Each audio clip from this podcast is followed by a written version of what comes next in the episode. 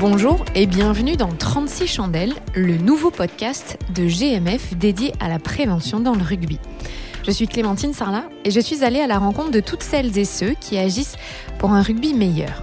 Ils nous donneront leurs conseils pour continuer de pratiquer le rugby que l'on aime sans se faire mal.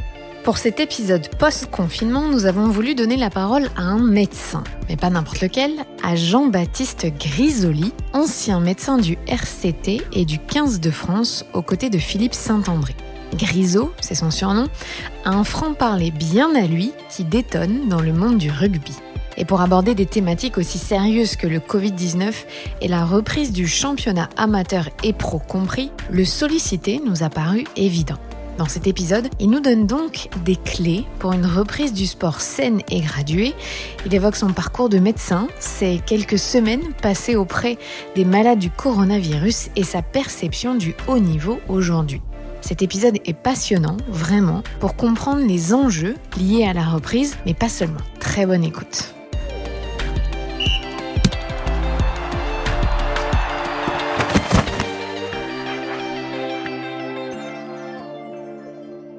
Alors salut Jean-Baptiste, même si je sais pas du tout t'appeler comme ça, puisque tout le monde dans le rugby t'appelle Grisot.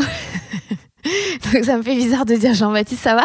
Très bien, ça va, Clémentine, merci. Alors, tu vas nous raconter, donc euh, tu es médecin spécialisé dans le sport. Pourquoi est-ce que tu as voulu euh, devenir médecin du sport d'abord? Bah Parce que d'abord, j'ai toujours pratiqué du sport. J'ai commencé le sport euh, très tôt, judo et rugby. J'ai fait du rugby tout le temps, toute ma vie. J'ai voulu continuer un passion en même temps que les études de médecine. J'ai réussi à faire les deux, ce qui était déjà euh, un challenge important, puisque en France, c'est vrai que les conditions sont pas optimum pour faire un sport de haut niveau et études. Et à vrai dire, euh, durant mes stages hospitaliers, euh, je me suis vite aperçu que j'étais plutôt orienté chez l'handicap, le locomoteur et le sportif. Donc euh, forcément, ça m'a amené à, faire à mesure à, passer les diplômes de médecin du sport. J'ai commencé par le handball à Marseille. Après, je suis à peine diplômé. J'ai, je me suis retrouvé médecin de l'OM au foot, un milieu professionnel, tout en jouant au rugby. Après, j'ai rebondi encore dans le rugby. Donc finalement, euh, je dirais ma, ma double casquette m'a toujours maintenu en contact direct avec le sport et ce qui se faisait. Et forcément, c'est là où je me suis plus épanoui et j'ai pris le plus de plaisir. Et comme je dis toujours à mes étudiants, euh, allez toujours dans les sports où ce qui vous plaît, vous trouverez une motivation supplémentaire pour vous former. Que quand tu as voulu devenir médecin, à la base, tu pas forcément sûr que tu voudrais être médecin du sport. Alors, même médecine, il faudrait pas le dire, mais euh, j'avais jamais envisagé de faire médecine. J'étais plutôt un lycéen, je dirais compliqué, pas très travailleur, très déconneur. J'ai fini en pension un peu stricte pour avoir le bac. Et en été, je me suis inscrit par défaut parce que c'était la faculté la plus proche de chez moi qui me prenait. Euh, ailleurs, euh, j'avais demandé tous les BTS et UT de la Terre, euh, tout le monde me refusait. Alors c'est vrai que les Grisolis, on est une grande famille de médecins à Marseille, puisqu'il m'a fallu une réunion familiale où tout le monde m'a mis en garde en disant que j'avais pas le niveau, que j'étais pas assez travailleur. Je me suis épanoui tout de suite et j'ai réussi dès le premier coup le concours de médecine la première année. Comme quoi quand on est passionné, comme tu dis, euh, ça ouvre des portes en tout cas. Et alors, à quel moment est-ce que tu rentres euh, dans un club pro de rugby? Lequel c'est? Et euh, qu'est-ce que tu découvres quand tu deviens médecin d'un club? En vérité, rugby, c'est compliqué. J'ai joué à Aix encore en pro D2. Alors avant, je jouais à Istres. On était à l'époque, il y avait un semi-professionnalisme. C'est sûr que étant toujours étudiant en médecine ou médecin, je soignais les copains. Ma double casquette, je l'ai vraiment commencé à Aix en pro D2 où j'étais euh, joueur et médecin. Donc il y a eu des gags, notamment je m'en souvenais toujours le premier match euh, de la saison à Aix, euh, à Aurillac, où le délégué vient voir le médecin du match et il me voit arriver en tenue. Il me dit mais et je lui dis écoutez a priori il y a rien qui empêche d'être sur la feuille de match en tant que médecin et joueur. Donc je m'étais arrangé avec le médecin d'Aurillac. Je lui avais dit écoute le seul danger c'est si c'est moi qui me blesse. Est-ce que tu viendras m'aider? Et confraternellement le médecin était très content. Il m'a dit oui au contraire je viendrai me te soigner toi et pour le reste de l'équipe, c'est toi qui gères. Donc voilà, mes premiers pas, c'était à Aix, euh, joueur et médecin. Je l'ai fait pendant deux ans. À la sortie de ça, Philippe Saint-André a pris des fonctions à Toulon. Comme je soignais déjà des joueurs de rugby de top 14 euh, à l'hôpital, euh, dans mes cadres de consultation de médecine du sport et j'avais eu faire à Philippe et m'a demandé de le suivre dans l'aventure toulonnaise. Ah ouais, donc euh, ça a été rapide ton entrée par la grande porte quand même sur les grands clubs pro et après l'équipe de France en plus. Oui, mais comme j'avais un gros vécu en tant que joueur de rugby, tu connais les contraintes et les attentes. Quand il y a mal au mollet, il te dit je vais jouer. Si tu as joué au rugby, tu as poussé en mêlée, tu sais ce qui est supportable ou pas un peu. Mm. comme un plaquage, une épaule douloureuse ayant joué quand même jusqu'en première division, euh, en Pro D2, je connaissais la spécificité des postes et la charge de travail. Donc euh, c'est surtout le rugby qui m'a aidé à très vite prendre des fonctions. Et euh, est-ce que c'est plus simple d'être médecin dans un club pro ou d'être à l'hôpital? Les deux. Alors club pro c'est très bien parce que tu vis ta passion, tu es dans ton sport. Il y a des grosses contraintes médiatiques. On fait une médecine de calendrier qui est très complexe. Aujourd'hui, c'est très compliqué parce qu'il y a quand même des structures, des clubs avec euh, des enjeux, une pression, même si elle n'est pas directe, indirecte, des présidents, des managers et même des joueurs. Hein, parce qu'ils ont des contrats en jeu, tout ça.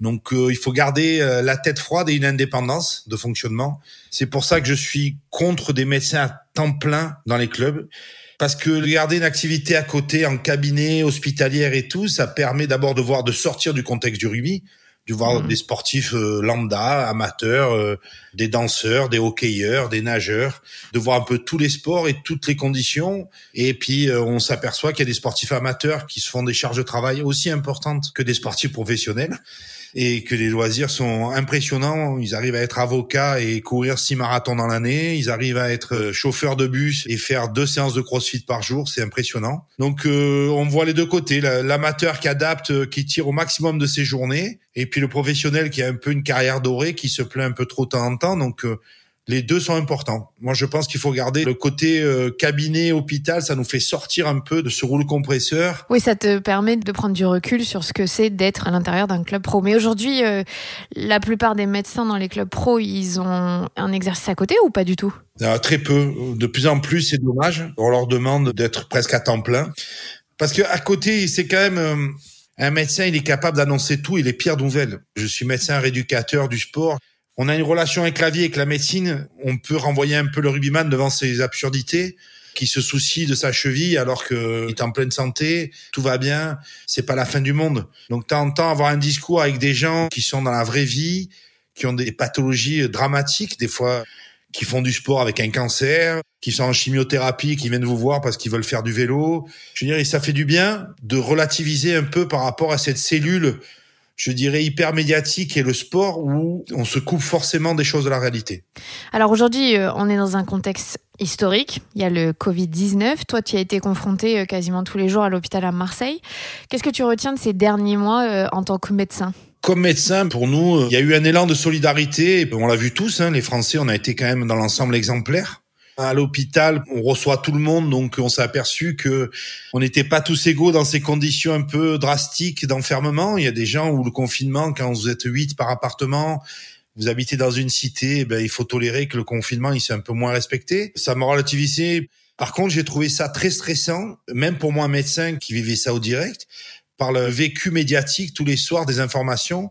J'ai trouvé ça très très inquiétant. On a tous eu une phase au début, on a accepté, c'était presque rigolo les deux premières semaines. On voulait tous faire un peu de sport, s'entretenir, rigoler. Mais au bout de 15 jours, il y a eu une espèce de fatalité, une acceptation, une espèce de calme chaotique avec une angoisse de quand est-ce que ça va finir. Et je reconnais que mes patients sportifs, du jour au lendemain, on a coupé euh, tout fonctionnement parce que nous, on nous a imposé de fermer les unités de médecine du sport en jugeant qu'il n'y avait pas d'urgence vitale, et c'était vrai. Et on nous a redistribué sur des unités de Covid infectieux. C'est sûr qu'on a perdu le lien avec euh, nos patients et on a répondu par mail, par téléconsultation. Bon, comme il n'y avait pas de sport, de pratique sportive, il n'y a pas eu de blessés non plus qui sont surajoutés. Voilà, on est sorti, puis ça m'a fait du bien, ça m'a remis dans une unité de Covid à Marseille où il a fallu que je gère ben, des patients en infection, il fallait que je m'habille euh, en tenue complète de scaphandrier, gérer des gens en détresse respiratoire avec des problèmes cardiaques, des problèmes euh, sociétals, hein, des gens désemparés, des familles entières contaminées. Euh, ça nous a remis un peu, euh, je dirais, dans un rôle de médecin qui est capable de tout soigner. Oui, donc en fait, toi, pendant cette pandémie, euh, tu as vu et les dégâts euh, du Covid et tu t'es rendu compte de ce que ça pouvait vraiment faire, parce que pour la plupart des gens qui n'ont pas été en contact ou qui ont personne dans leur entourage qui l'a eu, ça paraît peut-être un peu euh, lointain et on ne peut pas se rendre compte concrètement. Toi, tu l'as vécu au quotidien. Est-ce que ça t'a fait peur en tant que médecin? En tant que médecin, ce qui nous a fait peur, c'est au début, c'est l'inconnu. C'est un virus qui était complètement nouveau et on a appris au fur et à mesure. Mais les premiers mois, on est parti sur un syndrome, je dirais, type détresse respiratoire et puis on s'est aperçu qu'il y avait des problèmes circulatoires, rénaux, cardio qui sont surajoutés. C'est parti un peu dans tous les sens. Vous avez vu la cacophonie médiatique au niveau du recul des publications médicales. On avait du mal à savoir euh, les stratégies. Donc on s'est concentré sur ce qu'on sait faire de mieux, c'est la médecine de terrain, le côté pratique et gérer cas par cas différemment. Mais au fur et à mesure, bon, heureusement, c'est une maladie, euh, je dirais, qui a été très peu létale par rapport aux gens contaminés. Mais dès que ça a touché des gens à risque et fragiles, on a été des fois débordé de la vitesse de l'apparition des symptômes. Alors si on revient au sport, tu as salué le travail collectif des médecins du top 14, on parle du rugby et du monde professionnel, pour donner des protocoles très précis à suivre. Est-ce que tu peux nous expliquer ce que sont les protocoles à respecter pour qu'il y ait une reprise sereine du rugby pro? Est-ce que c'est possible une reprise sereine d'ailleurs? Le milieu professionnel, euh, je dirais, a essayé de structurer sa reprise, que ce soit le rugby ou le foot qui ont des moyens, et même euh, les sports olympiques. En vérité, l'angoisse qui a été, euh, c'est que d'abord, on voulait savoir qui avait été symptomatique et qui a eu le Covid. Et en l'absence de tests fiables et de sérologie fiable, c'est difficile de faire un tri. Donc l'idée, c'était quand même de commencer par un tri sélectif parce que dans cette pathologie, on s'est aperçu qu'il y avait des complications cardiaques, ce qu'on appelle une myocardite, une inflammation du muscle du cœur, avec derrière des risques de troubles du rythme. Donc l'épée de Damoclès qui porte chez tous les médecins du sport et tous les médecins, c'est qu'il y a des patients qui ont été asymptomatiques. Donc l'angoisse, c'est que un sportif amateur ou professionnel, on le remette sur le terrain trop vite, en plus sachant qu'il sort de deux mois d'inactivité va vouloir travailler trop vite en intensité et de risque de faire des complications cardiaques. Donc, partant de ce postulat, du risque cardiaque qui semble avéré avec le Covid et euh, l'absence de tests et de diagnostics fiables, donc tous les cardiologues du sport et les médecins du sport ont travaillé. Tout le monde est parti sur la nécessité quand même de voir un médecin, de faire un interrogatoire, d'écarter, je dirais, les gens qui ont eu déjà des signes. Et heureusement, maintenant, ils commencent à avoir des bilans possibles, de voir s'ils ont été en contact ou malades du Covid. Et cela, forcément, il va falloir passer par un bilan cardiaque minimum avant de les remettre, je dirais, sur les stades, les pistes d'athlétisme ou les gymnases. Donc en gros, les pros, eux, ils vont avoir un protocole très strict parce qu'ils vont euh, monter à des hautes intensités euh, de reprise, mais il faut que tout soit encadré. Donc là, pour l'instant, on ne sait pas encore qui euh, a été touché ou non, c'est ça en gros Alors les médecins de club, ils ont envoyé des questionnaires aux joueurs. Il y a ceux qui ont montré des signes qui sont fortement suspects. Il y a ceux qui ont été en contact direct par un membre de la famille euh, ou un copain euh, exposé, donc ils sont suspects aussi, cela. Les clubs professionnels ont validé des études là-dessus, ils vont faire des prélèvements, ils vont sortir du coup les joueurs 5 qui seront qui ont eu zéro symptôme, aucun contact et qui sont leurs sérologies sont négatives. Ceux-là, ils auront un bilan cardiaque euh, de base mais qui est presque voulu chaque année dans des ligues comme le foot ou le rugby. Et par contre, on va écarter ceux qui ont été symptomatiques avec des sérologies. Ceux-là, eux, ils auront une batterie de tests beaucoup plus importante. Oui, donc c'est bien ce que tu dis, c'est que pour les professionnels, c'est des protocoles très particuliers, mais que pour l'instant, le monde amateur ne doit pas suivre les mêmes directives. Donc, qu'est-ce qu'on peut faire pour quand euh, tous les joueurs de rugby euh, qui adorent passer le dimanche sur les terrains vont vouloir euh, reprendre? À quoi il va falloir faire attention? Ben c'est pareil, on va garder tous ceux qui ont eu des symptômes ou qui ont été sujets contact. Ceux-là, il faut qu'ils aillent voir un médecin quoi qu'il arrive. Même je conseille à la population générale sportive de voir leur médecin avant de reprendre. Et c'est lui, à l'interrogatoire et à l'examen, qui va décider. Et en fonction, il demandera un avis d'expert cardiaque, ou au moins un électro et une échographie cardiaque avant de reprendre de sport en intensité.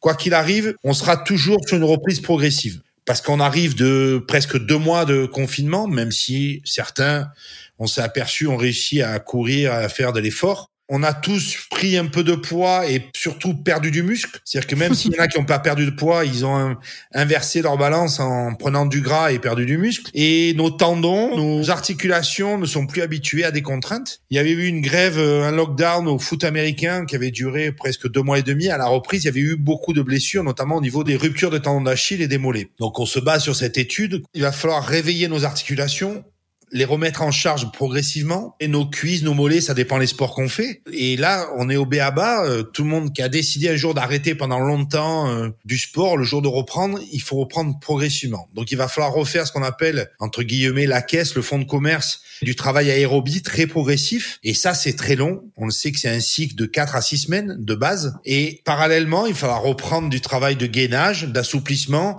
de réveil articulaire, de, de sollicitation excentrique, c'est des résistances élastiques ciblées sur certaines articulations qui sont plutôt fragiles. donc, c'est les mollets avec le tendon d'Achille, les tendons rotuliens.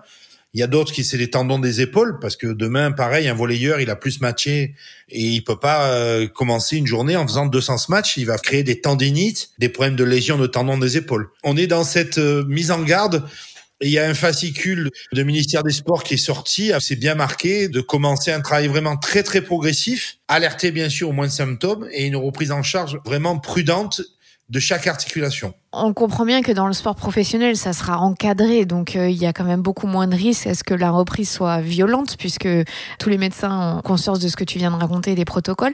Est-ce que vraiment dans le monde amateur, la santé des joueurs, des joueuses, elle peut être préservée dans de bonnes conditions, quand on sait que certains dans les clubs, ben, ils n'ont pas tous accès à, au médical L'avantage quand même, le sport français est plutôt bien structuré. Alors ceux qui déjà qui sont en club, en général, ils ont un entraîneur. Et en général, le groupe ne fait pas n'importe quoi parce qu'il y en a toujours un ou deux qui sont raisonnables, qui imposeront les routines de déverrouillage articulaire, de travail excentrique des mollets, de mise en charge progressive. Ça, ça va. Le celui qui me pose le plus de problèmes, c'est, je dirais, le travailleur lambda qui est stressé, qui, par habitude, courait dans les parcs, allait faire ses séances de crossfit ou son squash pour se défouler. Celui-là, il échappe en général à toute surveillance, que ça soit hmm. entraîneur et, je dirais, médecin. Donc en général, normalement, c'est cela qui nous inquiète le plus, qui échappe à tout contrôle, tout club. Et c'est là où je conforte tout le monde de quand même d'adhérer à un club, euh, notamment ceux qui courent, un club d'athlètes, euh, un regroupement de personnes, plutôt que d'être toujours tout seul. Finalement, euh, votre peur principale, vous les soignants, c'est pas tant qu'il y ait le, une transmission du Covid, c'est les dommages collatéraux liés à l'inactivité de quelques semaines. Ah ben nous, c'est notre grande angoisse. On sort du contexte du sport pendant la période Covid, les urgences ont été boudées. Il y a des gens qui avaient des infarctus qui sont pas venus consulter, qui ont fait des accidents cérébraux qui n'ont pas consulté, qui ont fait des infections au niveau des reins. Et maintenant, on se récupère des gens qui ont toléré des pathologies par peur du Covid aux urgences. Et eh ben, ça va être pareil pour les sportifs amateurs qui se sont négligés, qui avaient un problème finalement au genou, puis ils sont pas venus. Et puis, l'envie étant plus forte, va reprendre forcément trop vite et trop fort. Donc le conseil, c'est vraiment essayer le plus possible de repasser par une case médicale, de refaire un petit check-up euh, et monter sur la balance du médecin pour voir un peu où on en est vraiment avant de reprendre toute activité sportive. Alors explique-nous euh, pourquoi dans le rugby, qui est un sport de contact, on le sait tous, collectif, c'est plus complexe que dans un sport euh, individuel ou un autre sport collectif, par exemple, bah, d'instaurer tous les gestes barrières dont on a beaucoup parlé et pouvoir éviter qu'on contamine toute une équipe, par exemple. Alors, ce qu'il faut le rugby, alors on le dit, un sport de contact est là où il y a le plus grand nombre de praticiens. 15 sur la feuille de match, plus les remplaçants, c'est 23. En plus, on a des phases qui se rapprochent du judo où on pousse, ou la lutte, où on est vraiment en corps à corps, en contact, on transpire, on se souffle dans la figure. Je dirais, c'est impossible à gérer. Tous les sports de contact, mais là, le rugby encore plus, Actuellement, il y en a même qui a envisagé de reprendre le rugby sans les mêler. Parce que un, ah il y a un anglo-saxon qui a proposé euh, d'adapter peut-être les règles en attendant que le Covid soit là. C'est compliqué. Hein Ça peut se justifier, se comprendre au niveau infectieux. Le problème, c'est qu'au niveau rugby, c'est impossible à mettre en place. On, on va pas dénaturer les sports. Mais aujourd'hui, donc, le rugby va reprendre le travail de course, le travail de passe avec les ballons pour garder une distance raisonnable, le rugby pourra pas s'adapter comme le football peut le faire. C'est impossible. Le contact, la promiscuité sur le terrain, et puis ces phases, notamment la mêlée, c'est impossible de l'adapter. On peut pas faire jouer non plus les joueurs avec des masques euh, aujourd'hui, où l'infection s'en va où on est traité. Autrement, le rugby pourra pas reprendre euh, à l'état actuel avec un Covid qui circule euh, encore fortement dans son pays. Alors c'est quoi la solution? C'est attendre le vaccin? Pour le rugby précisément? Eh ben, pour le rugby, la solution, euh, je vais être optimiste. Il y a des fortes chances, et ce qui s'apparente, c'est que le virus est en train de disparaître comme il est venu. Et dès qu'il circulera plus en France, on gardera des gestes barrières. Et j'espère que ça, on va les ancrer, on va les renforcer sur l'hygiène, l'hygiène des mains, l'hygiène des, des joueurs, sur la nécessité de nettoyer le matériel avec lequel on s'entraîne, les ballons, les sacs à plaquage, les boucliers, les chasubles euh, qu'on utilise. On va peut-être optimiser ça, euh, aérer les salles de musculation pour pas avoir des salles trop fermées, plein de choses comme ça qui va adapter, qui serviront pour d'autres épidémies, hein, parce que le rugby a connu des épidémies de rougeole, des épidémies de grippe. Il va falloir renforcer et mettre une commission en place d'infectiologues et d'hygiénistes sur les bonnes pratiques à faire dans le sport. Autrement, actuellement, j'ai vu notre ministre qui a parlé du vaccin. Je la trouve très dure pour le sport en général, sachant qu'en tant que médecin, je pense qu'un vaccin, il nous faut encore minimum un an avant pour l'avoir. Et je pense que inversement, si on envisage une société sans sport pendant un an et demi, les dégâts sont beaucoup plus importants que le nombre de cas de Covid. Donc euh, le sport reste une part importante de la vie des sociétés modernes, notamment en France. Sans sport, on aura beaucoup plus de morts que de morts par le Covid. Donc à un moment, il faut raison garder. Je pense qu'on va pas attendre le vaccin. On va faire des protocoles, on va isoler, et on va pouvoir envisager une reprise au moins du sport et des compétitions. La question qui va être plus compliquée, ça va être les spectateurs, combien et comment. ce qui est compliqué là dans l'équation finalement, c'est plus la reprise des sportifs et le fait de les faire jouer, c'est euh, le spectacle qui a tout autour et qui fait quand même le sel euh, du sport en général. Et inversement, euh, je vais parler de ce que je vois le plus, mon sport, le rugby. Je les ai trouvés très timides. Ils ont un président qui leur a demandé de se réinventer. Eh ben, il faudra combler ce manque de spectateurs pour faire vivre à leurs supporters par voie de webcam, d'interviews individuelles, pour pas couper le lien avec leurs spectateurs. Je pense que beaucoup de spectateurs, de supporters sont prêts à garder le lien avec leur club. Sauf qu'à eux, il va falloir qu'ils leur donnent de l'amour et du temps. Quitte à revenir après quand tout ira bien. Mais aujourd'hui, il va falloir nous vivre les semaines d'entraînement euh, au quotidien, euh, le ressenti, le vécu des joueurs, la montée en puissance, leurs angoisses. À eux de montrer euh, des idées, de l'intelligence pour euh, nous garder euh, fans de, notre club. Bon, je voudrais pas te pointer du droit, mais quand je travaillais avec le 15 de France et que tu étais médecin du 15 de France, on n'avait pas accès au vestiaire. Hein je suis un peu vieille école. Euh, un vestiaire, comme dans tous les sports, est souvent sacralisé. Il se dit des choses. Bien sûr. je dirais, moi, je compare toujours un vestiaire avec une chambre à coucher. Je dirais, dans l'intime, on se dit des choses qui peuvent être mal interprétées en extérieur. Il y a des paroles un peu guerrières, vulgaires, il faut le dire, qui sont, euh, si je le filme comme ça, brut, extrapolé, on s'aperçoit après, en plus si ça part sur les réseaux sociaux, si c'est pas bien mâché, interprété par des journalistes sportifs ou quelqu'un du cru, forcément ça peut retomber contre le club. Et ça, les entraîneurs, les clubs et les joueurs en ont peur. Effectivement, euh, il y a une violation de l'intime si on rentre dans les vestiaires. Va falloir monter ça, je sais pas. Va falloir apprendre. Monsieur Grisoli donne euh, des idées et des conseils pour euh, la médiatisation, mais tu as raison, on peut euh, faire vivre autrement, en attendant en tout cas. C'est ça qu'il faut dire, c'est que c'est pas définitif. Oui, surtout c'est assez provisoire. Prendre des joueurs témoins dans une semaine qui racontent son approche, parce que c'est un match important, comment il le vit, comment il vit sa préparation, l'annonce qui va être titulaire remplaçant, il y a plein de choses. Ça, je dirais, on, pourrait nous faire un roman photo sur ça que chaque semaine avec un joueur différent. On verrait les gens de, les types de caractères et je suis sûr que les joueurs si on fait un mieux avec eux, au fur et à mesure se livrer de plus en hmm. plus, sans les juger. tous les médias ont fait des retours sur des compétitions avec des matchs anciens. On a pu les disséquer, revivre avec ça, et ça a été vachement intéressant. En une société qui va trop vite, peut-être que là, justement, un peu de recul, de bien analyser les choses, prendre du temps, que l'entraîneur passe du temps à analyser un match, une défaite ou une victoire ça peut être intéressant. Pour le public, comme ça ils auraient accès à d'autres choses. Ben oui, oui, parce qu'il y a, y a, des choix, il est toujours soumis à critique sur des choix. Sortir un joueur, pourquoi il a fait. Si on a toute la démarche de toute la semaine, euh, on n'a pas le fait que ça sort le vendredi soir, on dit ah il fait pas jouer un tel, il me fait chier. Alors que toute la semaine, le joueur est arrivé en retard. comme ça, on saura tout. Quand on a le contexte, c'est toujours plus facile. Comme pour la maladie. Eh ben oui. Bon, si je termine cette interview et que je te dis 36 chandelles, toi, tu penses à quoi en tant que médecin et en tant qu'ancien joueur euh, Des bons souvenirs, je, je me souviens plus de tout. Ah, ça me fait penser aussi au dessin de Tex Avery. Quand ah, moi aussi. voilà, un Merci. peu dessin animé. le premier qui dit la même chose. Bah, ça me fait surtout penser à ça. Au moins, Transangel, c'est un côté plutôt léger, moins grave que la commotion. Commotion cérébrale. On était en avance, le rugby, on a tout fait, mais je me suis aperçu que notre prévention, notre sagesse fait qu'aujourd'hui, ça nous retombe un peu. Euh, on a mis de la gravité ou des fois où il y a où il y en avait pas. Donc euh, le chaos, je dirais, a fait toujours partie du jeu dans beaucoup de sports. On a structuré euh, la prise en charge, la reprise, c'est très bien. On a mis des professionnels, des neurologues, des neurochirurgiens dedans, dans la surveillance. On a surtout sensibilisé les sportifs. Mais je dirais aujourd'hui le gros travail, c'est pas le sport professionnel, c'est pas grave. C'est plutôt le sportif amateur qui, eux, le week-end, il n'y a pas de médecin, il y a que des parents, il y a que des supporters. Tout le monde va pousser. Euh, le joueur a continué. Aujourd'hui, on a inventé le carton bleu, on a mis l'arbitre dans la boucle qui a pris une responsabilité. Mais moi, dans mes consultations, j'ai beaucoup de sports qui viennent me voir le lundi. La petite, elle est tombée en équitation, eh ben, elle a vu 36 chandelles. Le gamin, il joue en mini au hand, il a pris un ballon, il a suivi 36 chandelles. Et finalement, tous ces sports, ils échappent à tout suivi. Donc, au moins, ils viennent maintenant nous voir on n'a pas euh, juste mis un coup d'éponge euh, ou de l'eau sur la nuque et après il reprend sa compétition. Voilà, je vais pas aller dans le côté après euh, est-ce qu'un iceberg tout le monde aura un séquelles neurologiques, forcément, j'y crois pas. Les études ont montré que sur le retour des anciens joueurs, je dirais, l'alcool a fait plus de dégâts que, le, que les que les KO.